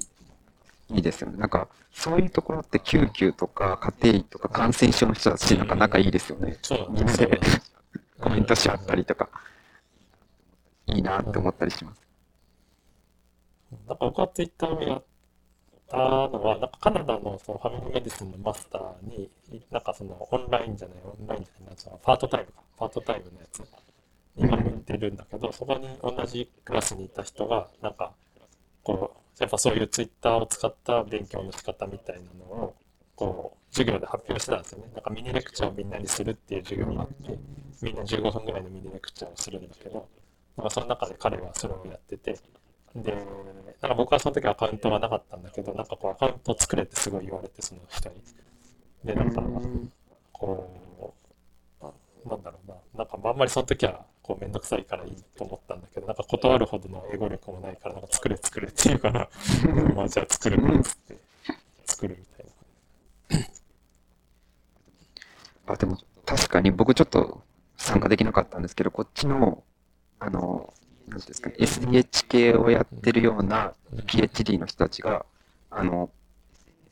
SNS を使った自己学習と、あとそれを自分のなんか研究をどう発表していくかっていうテーマの、この前レクチャーをやってたんですけど、僕ちょっと行けなかったんですけど、あの、このアウトプットするっていうのが非常になんか大事だなって思うようになってきました。うん、僕も一応それだけで、その情報収集とあと自分の論文を中でやった時に、まあ、とりあえずそのカナダの人とかはツイッターでつながってるから、まあ、英語で書いて、まあ、カナダの人たちに、ああ、なんか誠はこうまたなんかやったんだねみたいなのがなんとなく伝わるみたいな。まあだから伝わったらなんだってこともないんだけど、一応こう。生存確認みたいな。いや、大事だと思います。うん、なるほど。まあ、コーチングはどうですか？コーチング。コーチングはなんか勉強してるんですね。いや、特にあんまりしてないんですけど、なんか最近、子供のためのコーチングみたいな、自分の子供のコーチングみたいな本があって、いや、ちら、なんか、アマゾンでタダだったんで読んでたんですけど、日本語あの、あ、日本語です、全然。あ、それ、俺今読んでる本。あれ？なんていうやつただ、 Unlimited なやつ。え、子供のためのこう、あれ、子供の、なんとかコーチングみたいな。なんかあの、なんだっけ、コーチの人が自分の子供のこと書いてるやつ。あ、それそれです。まさにそれです。この間買って、うん、買って読んだかもしれない。うんうんあの、いや、めちゃいいこと書いてたんですけど、あの、やっぱ、でも、ここで面白かったのは、なんか、このコーチングをのベテランの人たちのなんか、嫌なところにイライラして、あの、旦那にも当たる、当たりたくなる気持ちがすごい出てくるっていうのが書いてて、ああ、すごい。それをうまくコントロールするのも、できてない時もあるっていうのが書いてあって、ああ、そうなんだな、みたいな。うん。あ、そうそうそう。それを、そう面白いよね。ううんん、やっぱクライアントだと思った方がいいんじゃないかって僕は思ってて、あもう患患者さんだと思って自分のことも患者さん、もしくは研研修医だと思って。て、そうそうか、それだったら大体のことにしてますう。なんかそうやって、僕はそうやって考えて子供に接してるって言ったら、奥さんにも子供にもなんかこう人手の死だって言われて、ああ、まあ、そうですね。言われそうですね。その、でもこれ、うんうん、あと、なんか、あ、なんかこう、いろいろやりたいこととかこうやってくると、なんか、今僕がやってるみたいな、金子先生になんか話してるとき、すでに金子先生は知らず知らず僕をコーチングしてくれてるような気がするんですけど、なんか自分のやってることとか、自分のことを肯定してくれたり、あとは、こう、なんか違う提案をしてくれたりする人ってなかなかいない、いなかったりするので、はい。で、こういうのシステムがあったら、すごい迷ってる時とかすごいいいなって思うん、ってそうだよね。迷ってる時だけじゃなくても多分日々の生活でいいなと。ああ、そんな、なんだろう、コーチみたいな人がついてたらっていう。ああ、そうですね。それって皆さんどういうシステムなんですかお金とか払ってコーチとか自分で雇ってる人とかってなんかアメリカとかいるのかなっていうなんか勝手なイメージなんだけど。めっちゃいいだと思うんですよね。で、やっぱり、多分めっちゃ高いんであ、すよ。そうだよね。非常に高額なので、あの自己意識が非常に高い人が頼んでるかもしれないですけど、あのただ僕は、これコーチングではないかもしれないですけど、アメリカの海軍病院にいたときに、あのペアカウンセリング、はい夫婦のペアカウンセリングを、あの日常診療で心理師さんとか精神科医の人たちがやってて、これは非常にいいなって思いました。うん、なんか、第三者が、いや大体なんかあの、夫の嫌なところとか、奥さんの嫌なところって自分の気の許した人にしか多分喋れないじゃないですか、あの日本だと。で、その人に話すとどうしてもバイアスがかかって、なんかいろいろ悪い方向につながっていく可能性もあったりするけど、その第三者の専門家がこう入ってくれて、お互いが一緒にいる中で話すことによって、なんか、より改善するためにはどうしたらいいかっていうポジティブなところが現れるなと思って、これ、なんで日本じゃ入れないのかなって思ったりしてました。なんかね、あの、あの今のファミリーメディスの静岡のプログラムに1回ぐらい来てくれる臨床心理士さん、レクチャーしに来てくれる人がいて、その人なんかあのカップルカウンセリングとかやってるんですよね。で、なんか流行っているかどうかはわかんないけど、なんかこう、やっぱすげえ、なんだろうな、あった方が絶対いいだろうなっていう感じはしますよね。うんで、それ、なんかあの、アメリカの多分ドラマを見てるときに出てきて、よく妻と海外ドラマ、英語の勉強ってことで一緒に見てたりするんですけど、その時になんでこれ日本じゃ流行んないんかなって聞いたら、なんでってあの知らない人に自分たちのこと話したくないやんって、日本人って多分そう思ってるよって言われて、あ、そうなんか。恥ずかしいと思うんですかね、自分たちの嫌なところを。まあそうだね。知らない人に話すありそうだよね。うん。の人の感覚としてあるのかな。なんか、そうだよね。でも、まあそうか、やっぱ二人で行くってのは、なんか病院とかで行って一人でそういう話する人はいるもんね、多分ね。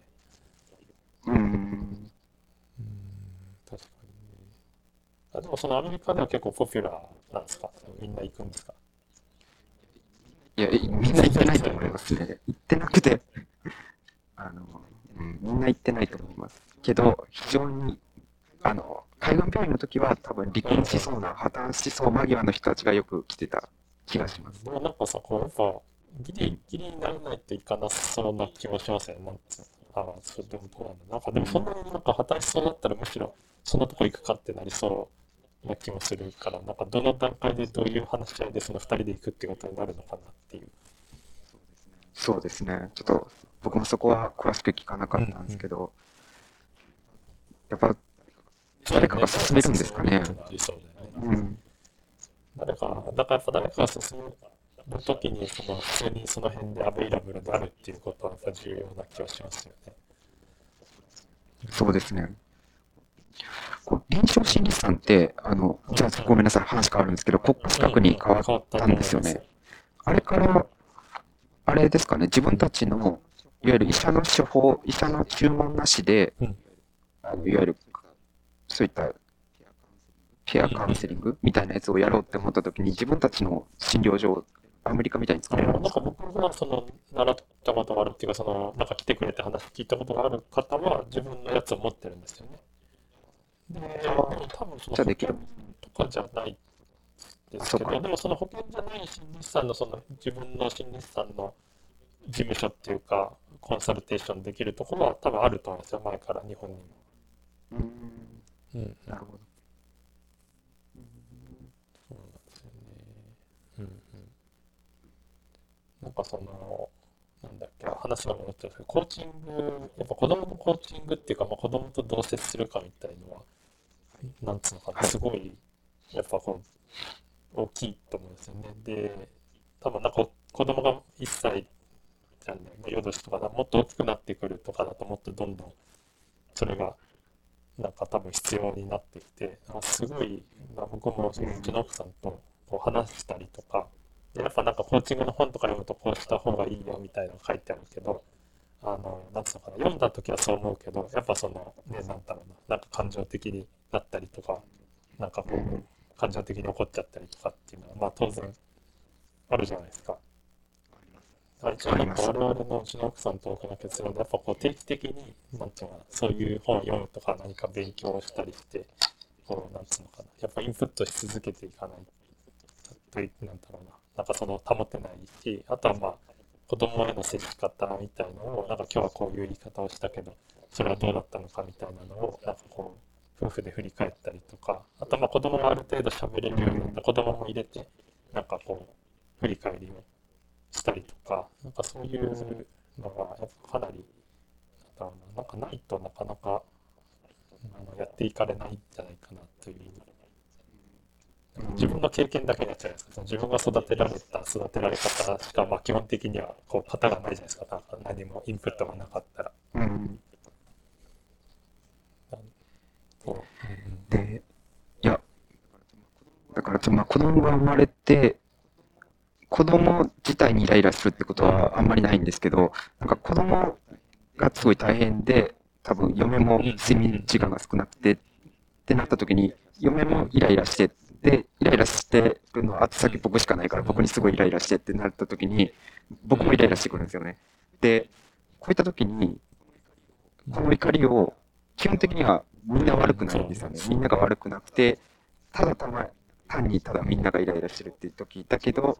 自分もそこでやっぱりイライラしちゃって、妻に理解したりとかして、さらに険悪になるとか、そういうのをうまくコントロールできないかなと思って、さあ、アンガーマネジメントって流流行ってます？流行ってました。ああの、流行ってますよ、比較的。流行ってます。で、そういうので、なんか、なんていうんですかね、こう、日行動療法的になんかできないかなと思って、いろいろ本を読んでて、そのコーチングではないんですけど、で、その中で、僕は、何だっけ、あマインドフルネスとかの本とかも読んだり、その中の一つなんですかね、アンガーマネジメントもよくわかんないですけど。多分、なんだろうな、その本当の理論的な背景とかは知らないけど、まあそういうことと一緒に出てきますよね、よくね。うんだから、そういうのを習慣化したら、なんか変わんじゃねえかと思って、今めっちゃ本読んでたんですけど、やっぱイライラするときはめっちゃイライラしますね。あんま関係ない、関係ないっていうか、修行が足りてないだけかもしれないです。ねそれ難しいですよね。でも、なんだろう、もうでも繰り返して、なんか、まあちょっとやり方を学んで、また、なんかしばらくはちょっと実践できるけど、またイライラして、また、いやなんかこう学んでみたいなことなのかなと最近は思ってますけどね。あ金子先生でもイライラすることあるんですね。もうそう、まあでも、なんだ、イライラする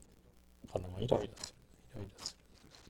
いや、それしないんじゃないですか、そんなにイ。ライラしないかもしれないけど。しないです。でもね、やっぱなんかその、なんだろう、単純にやっぱこう、時間に間に合わなそうだけど、こう、わかんないけどね、子供の歯ブラシをしないといけないけど、子供はなんかこう、別のことしてるとか、なんかこう、そういうことっていうのはまあいっぱいあるじゃないですか。なんかこう、ね、出。発しないって、家を出ないといけない時間が迫ってるけど、こう全然着替えないとか。多分後から見たらみんな可愛らしいなって思うけど、あれ、その時はその時は結構大変ですね。なんかあの、なんだっけな、イギリスの GP の学会とか結構普通にマインドフルネスのワークショップとかあるんですよね。その普通の学会の中の一個のセッションとして。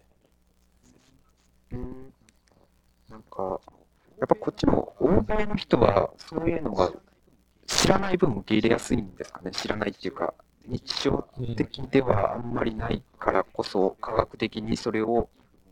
いい部分を検証して、それを科学的にあの治療対象、治療にこう組み入れるっていうのがうまいのかなと。日本でやると、なんかかなり宗教チックで敬遠するような人たちも中にはいると思うんです。部分があるかなと。色物的な扱いになっちゃいますよね。そうですね。ただなんかあの、やってることは日本人がよくやってることをただ、あの、言語化したのがマインドフルネスだと僕最終的には思って、なんかアメリカの人とか我慢するとかに対してちょっとじっとあの耐えるとかあんまりできない人が多いみたいで、なんかマインドフルネス的には心を落ち着かしてて、あの、なんかイライラすることもあるけど、それは仕方ない、ありのままにこうやっていこうぜみたいな、そういうのがマインドフルネスらしく。それは日本人が普段やってるから、あんまりあどうなんかなとも思ったり。日本人の人は逆にこうあんまり我慢しないこととかをまあもうちょっと覚えてもいいのかなっていう気もしますけどね。そうですね。うんだってあのなんかこんまりとかもすごい流行ってるんですか？流行ってる。ねそうですね。流行ってるって、あれよくわかんないんですけど、流行ってんのか、い確かにネットフリックスとかではトピックになってましたけど、僕の周りで流行ってるって聞いたことないですし、あのよくヒットチャートとか、韓国系のやつが全米ナンバーワンを取ったみたいなの書いてるんですけど、ああいうのもあんまり聞こえてこない、なんか音楽が聞こえてこないし、ああいうのってなんかどこまで人気があるって、まなんかよくわかんないなとか。まあでもね、アメリカも広いもんね、シンシナティには来ていないのかもしれない。あ、そうか。ニューヨークでは、ニューヨークでは流行ってる気がします。そうですね。なんか僕も見たことないんだけど、話を聞いただけなんだけど、あのこんまりさんのやつはね、なんかその捨てる前にこう、物にありがとうと言って捨てるみたいなのとか、なんかこう、まあ、結構日本、まあ日本人だから当然そうだけど、うん日本的だけど、まあそれが逆にこう、逆にってことなんだけど、ちょっと新鮮に見えるみたいな。うん。いや、彼女自体がすごい可愛らしい日本人の典型的ななんか女性像みたいなのをうまく演出していて、だから、そういうのもいいのかもしれないですね。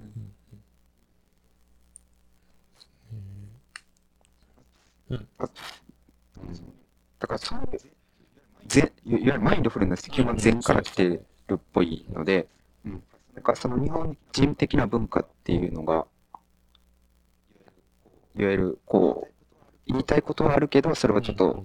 あの、言わずに、でみんなとの、なんですか、周りの雰囲気を読みながら、こう、生きていくっていうのも大事だよっていうのを、言う、なんですか、日本人的感覚っていうのも、だからそういうのを通マインドフルネスとかを通して、日本人も、なんて、の、主張しない文化っていうのも結構受け入れられつつあるんかなって思ったりします。ね、アメリカでも。なんかよくアメリカでは主張しないと何を考えているかよくわかんないから、あの、全然気味が悪いって、なんかよくってなんかよくそういうの聞きますよね。言われたとか、よくそういうのはうん書かれたけど、最近はなんかそうじゃないのかもしれないです。なんかよくわかんないですけど、はい、日本人に優しいです、とりあえず。なんかアメリカ人。なんかかわいそうな人だと思われてるってことじゃなくて。あ、そそれがあるかもしれない。いや、基本僕ら害ないですからね、日本人多分何も主張してないし、確かにね。そういうのはいいのかもしれない。ああ、そうなんですね。うん、なんか、だいたい結構1時間過ぎたぐらいなんで、まあ、ごっちゃごちゃですけど、なんか、うんレターはどうですか、レター。レター、あ、この前あの、考えていただいて、一緒に取り組んでもらったやつは、この前提出したばっかりで、どうなんですかね？ちょっとよくわかんない。あの、レターの、これレターってすみません、今、この話題って、一つの話題ですか？それとも、なんかレター全全体っていうか。あ、全体。なんか、これ、なんでしたっけ？この前、なんか、雑誌に載ってたやつですよね。そうですね。で、なんかレター論文、コレスポン、あれ、コレス、レター論文ってなんかいろいろ言い方があるんですよね。レター以外にも。なんだっけ？ランセットだったのが違う言い方だったりとか、あるみたいなんですけど、レターって別に、あの、論文に対する、なんていうんですかね、あの、疑問点とかを、こう、言うためのものでもなくて、その論文が良かったよっていう内容でもいいですし、なんか、論文ではこう書いてるけど、自分たちの研究ではこういう結果が出ましたよっていう反論のために使うやつ。反論っていうか、あの、うん。主張するために使うやつでもいいし、まあ、今回あったピアトリック・インターナショナルに書いてたのは、あの日本小児科学会では、あの小児科専門医になる前にあの論文を一つ書かなければいけないっていうのが、3年ぐらい、2、3年ぐらい前から義務化されて、論文出してないと専門医になれなくなっちゃったんですね。だそれに対して、あのレシデントがどう思ってるかという視点ではなくて、そのプログラムを作ってる人たちがみんなどう思ってるのかっていうことについて、あのアンケート調査した論文に対して僕たちはなんかレターを書かせてもらったんですけど、なんか、まあその、どう、どうですか？先生。どうどうですか？なんか僕書いたこと長いんです書いたことありました、レターって。いや初めてです結構面白いなと思って。うん、そうあの、岩田の先生、あ、よく書いてるね。先生？そうですね、レターを書くべきだみたいなをブログに上げてたりとか、他のなんか有名な臨床の先生とかでも、あの、現地論文はまずあ書けないけど、レターだったら、あの、まあ、すぐ書けるので、1日、2、3日あれば書けるので、そういうのもどんどん初めはやっていった方がいいんじゃないかっていうのを書いていて、でそうですね。で、自分も沖縄に帰ったら、ちょっと研修医指導しなきゃいけないなと思ってる間に、レターで、とりあえず一回はなんかチャレンジしておきたいなっていうのがあって、あ、なるほどね。そこまで、そうですね、こその、今回、あの、書かせてもらった論文にそこまで主張したいわけではないんですけど、一回、はい、書く練習をしたいなっていうところがあって、すみません、先生を巻き込ませていただいて。あいや僕ね、あの後、だからこれ面白いと思って、この間書いたんですよ。また別のやつを。そうあ、で本当ですか。今、今見た、今ホームページを見たら載ってましたね、レターが。お本当に？おめでとうございます。に何もさ、連絡とかない、乗りましたとか乗りませんとか連絡連絡ないですか？けど、なんかの載ってましたね、普通に。あのえそれなんか、ー、どんな内容かアれたナルズ・オブ・ファミリー・メディスンっていう、そのさっきちょっと言ったファミリー・メディスンの雑誌。すごいじゃないですか。そうで日本のね、僕の、まあ、僕のよく知ってる人たちが書いてる雑誌のオリジナルアーティクルが載ったんですよね。で、それがすごい、まあ、それすごいっていうか、日本人で載ってるのは多分その先生ぐらいとか、本当はともっと昔の人とかになっちゃうような感じ、すごいんですよ。で、載ってるの見て、すごいなと思って、あのーでもその先生も2回ぐらい載ってて、すごいなと思って見てすごいですね。で、なんか、このエディターの先生から、これ僕はその投稿、乗ったことはないけど、投稿したことあるからなのかなんかわかんないけど、その、なんかこう、なんだろう、自動なのかわかんないけど、なんか興味あるんじゃないですかみたいなレスポンスを書いてみたらみたいな、なんかメールが来たんですよね。うん。でだから来たから、そうそう、なんかこう、よくわかんないけど、自動送信のメールなのかなんか知らないけど、あ、来たから、まずせっかく来たから、こう、ちょっと書いてみるかっていうので、うんうん書いて、で、なんかそれ自体、まあ内容を話すと思って長くなっちゃうんだけど、なんかその患者さんの、なんかこう、なんていうのかな、診療所とか病院にかかった時の、こう患者さんがその医者とか診療所、病院に対してどういうふうに思ってるかみたいのを、なんかその patient satisfaction じゃなくて、もうちょっとこう、進んだ patient experience っていう概念があって、まあ、患者さんがそこでどういう経験をしたか、なんかこう、例えば具体的に言うと、なんか紹介状をなんか書いてもらうときスムーズに書いてもらえたかとか、まあ、例えばその紹介に関してだったら、なんか連絡を相手の病院にすぐしてくれたかとか、まあなんかその時スタッフが親切だったかとか、まあそういうのを質問して聞くっていう、あの、なんていうか、 patient experience を測定する質問集があるんですよ、 questionnaire。はい。で一応なんかその先生たちが開発した日本語版のアメリカのやつを日本に modify した日本語版のそういう questionnaire を使って、で、なんか日本で病院でもプライマリーケアっていうか、こうやってるじゃないですか、軽症の人が病院に来たりとか、はいあの病院のガイドラインも結構そういう機能を有してる。で、診療所も診療所でやってて、その診療所と病院で、あの、 patient experience がどう違うかっていうのを調べたんですよね。横断研究で。うんで、なんかまあ結論としては、その、やっぱ病院の方が、なんか、夜も空いてたりとか、なんかこの、いつ、なんていうのかな、日本って診療所って夜閉まっちゃうじゃないですか。まあ日本だけじゃないと思うけど。 family medicine、プライマリー、プライマリーケアだと言ってるけど、やっぱ時間外とか土日はやってないっていうことは結構あるじゃないですか。で、プライマリーケアのその、 patient experience として、やっぱその、かかり、調子が悪い時かかれるみたいな項目もあるんですよね。その時間外とかでも連絡が取れるかとか。でそういう項目は病院の方が高いんですよ、点数が。で、逆にその地域に出て、なんかね、その夜の人が好きだ、コミュニティで何かするみたいなことに関しては、診療所の方が点数が高いみたいな。で、まあ、それはそれで、こう、まあ、僕らの実感にもあったりし、まあ、そうだろうねっていう感じがして、ねそういう実感なんか確認されてよかったし、まあ、それはやっぱりこう、病院の人は、なんかその、コミュニティのところも高められるんだったら高めた方がいいし、診療所の人は、まあ、例えば、あの、そういうファーストコンタクトのところを、まあ、なんかの方法で高められたりしたら、まあ、高めた方がいいよね、みたいな感じで、あの、っていう論文で、でまあ、僕がレターとして書いたのは、その診療所のファーストコンタクトの点数が低い理由として、まあ、診療所の人はなんとかな、結構その一人ソロプラクティスのことが多いので、まあ、夜とかやれなかったりとか、あのまあ、そういうことでこう少ないんじゃないかっていうことは書いてあって、でも一応その論文に組み入れられてる診療所っていうのはその1人の診療所なのか、2人の診療所なのかとかは、まあ、その論文の中には書いてないですよね。だから実際何人いるかっていうのは書いてなくって、で、なんかその、日本のプライマリーケア学会の、なんか前に学会の人にアンケートしたやつだと、まあ、結構グループプラクティスのところも多いんですよね。なんかそのみんながソロだから、まあ、なんていうのかな、そういう out of hours のケアとかができないっていうことだけでもないんじゃないかなみたいな、まあその、なんていうのかな、細かいところなんですけど、2人とか3人とかいるところが結構過半数ぐらいはあるんですよね、そのプライマリーケア学会の、あの、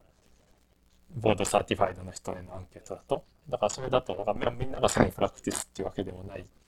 から、まあその2人とか3人とかいるけど、まあやっぱりファーストコンタクトの点数が低いんだったら、まあそれはそれで、それを考察したりとか、あとはまあ組み入れられてる診療所がそもそもソロの診療所なのかどうかとかが記載があると、より建設的なディスカッションになるんじゃないですかね、みたいなことをなんかっていう感じですかね。すごい。素晴らしい。全然、なんだろうね。そう、これだからとりあえずさ、早く出した方がいいじゃないですか、レターとかってなんかきっと。そうですね。はい勝手に。書いて勝手に出したんだけど、なんかこれ英語とかもだからもう、いつもは一応ね、英文構成出したりとか、誰かに見たりとかしてもらうんだけど、なんかもう、まあいいかと、まあなんダメだったらダメになるだろうと、とりあえず出したけど、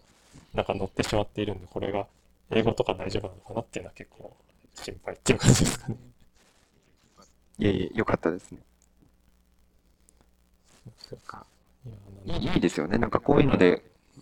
確かになんかその著者の人と交流ができる。かもしれないですそうそうそう。そうなんですよね。まあ、この人たちはもともと知ってる人なんであれなんだけど、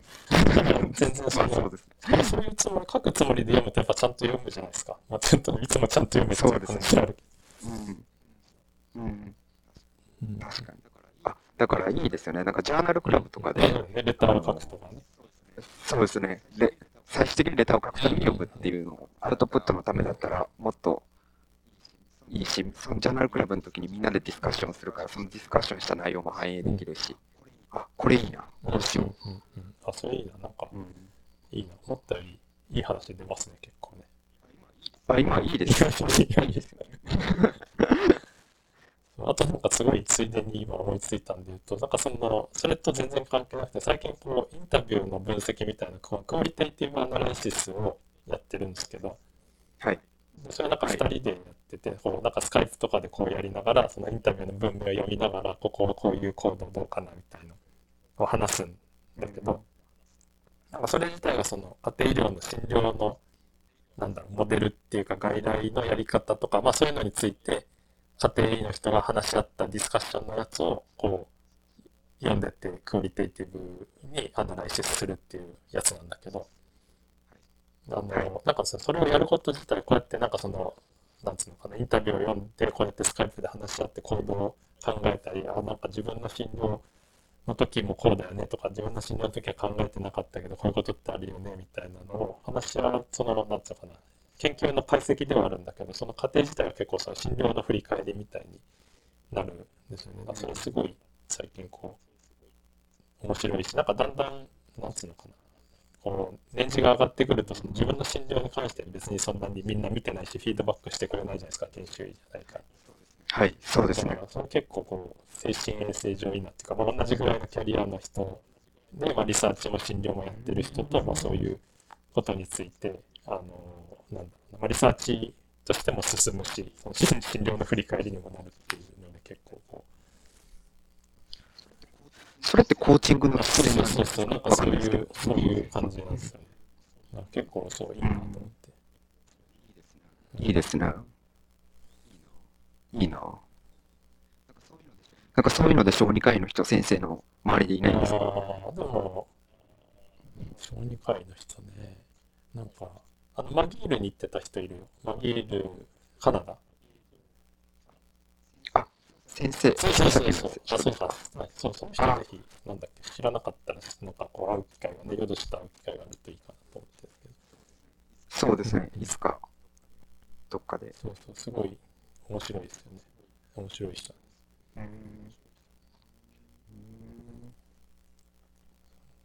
ああ、大丈夫ですか？一応こう1時間半に達しようとしてるんで、ちょっとこの辺にしよう。かそうです。ねはい。せい。いです。ね先さ最後に聞聞きたいことなんですけど、このポッドキャストをなぜやりたいと先生は思ったんですか？ああ、そうですね。あ、それはね、なんだっけな。いや、なんかその、あんまりなんかまとまったことを解説するみたいなのは、なんかこう、なんだろうな、できないんだけど、なんかその一個ちょっと紹介したけど、リビルドっていう、なんかあの、日本人の人がやってるポッドキャストで、それは、なんつうのか、ウエストコーストっていうか、シリコンバレーとかに住んでる、Google とかで勤めてるとか、うんなんかどこかわかんないけど、そういうテック系の会社の人たちが、なんかこう、まあこういうテックの話、なんか iPhone が新しいの出たとか、Mac Pro が出たとか、そういう話をこう、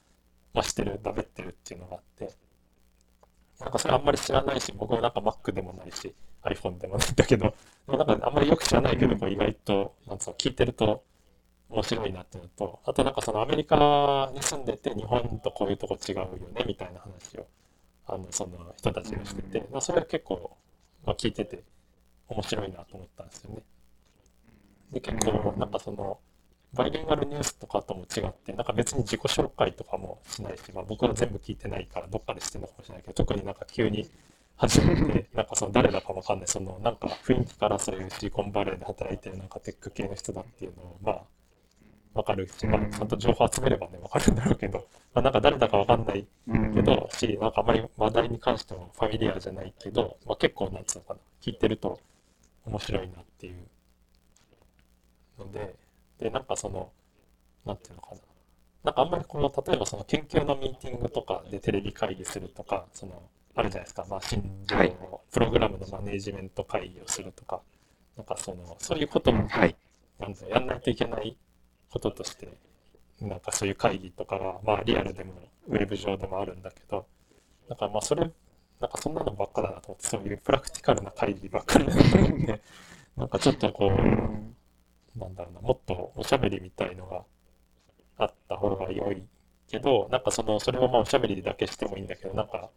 なんつうのかな、大したね、その研究のミーティングとかっていう用もないのになんか人を呼びつけてスカイプするっていうのもちょっとどうかしてるなっていう感じがするけど、なんかこういう感じで、うん、話して配信するっていう目的があると、まあ、なんか、アウトプットにもなるし、いいのかなと思って。うん。そうですね。いや、大体、多くの人は多分金子先生と話すだけで癒されるんで、多分大丈夫。いいと思います、これ。大丈夫かななんか、えっ、と、で、一応なんか今のプランとしては、何人かその、なんだろう、沖縄じゃない、でも別のところの知り合いで、その US とか、まあ、他の国とかに行ってる人がいるので、ちょっとこう何人かを、まあ、一応このちょっとヨドシとのやつが取れたら、まあこういう感じでやってるんですけど、出てくれませんかっていうのを言ってみて、で、なんだろう、その何人か、まあ、4、5人とかいたら、それでちょっとこう月1回ずつぐらい回してって、まあ、ヨドシもまた、なんかちょっと順番に出てもらって、で、もしなんかそれがちょっとこう軌道に乗ってきたら、なんか、あの、あんまりよく知らない人とか、まあなんか偉い人とかをちょっと読んでみて話してみたりしてもいいかな。うん。いや、いいと思います。素晴らしい企画だと思います。そう、ということで、ちょっと今回はテスト版なのでどうなるかよくわかんないですけど。そうですね。取れてなかったら取れてないかったらあれですもんねも結構面白いから、まあ、取れてなくても別にいいか、またやればいいかっていう感じなんですけど。すいません、ありがとうございます。じゃあ一応一回こうちょっと録音を消しますかね。ありがとうございます。消えますね。はい。ありがとうございます。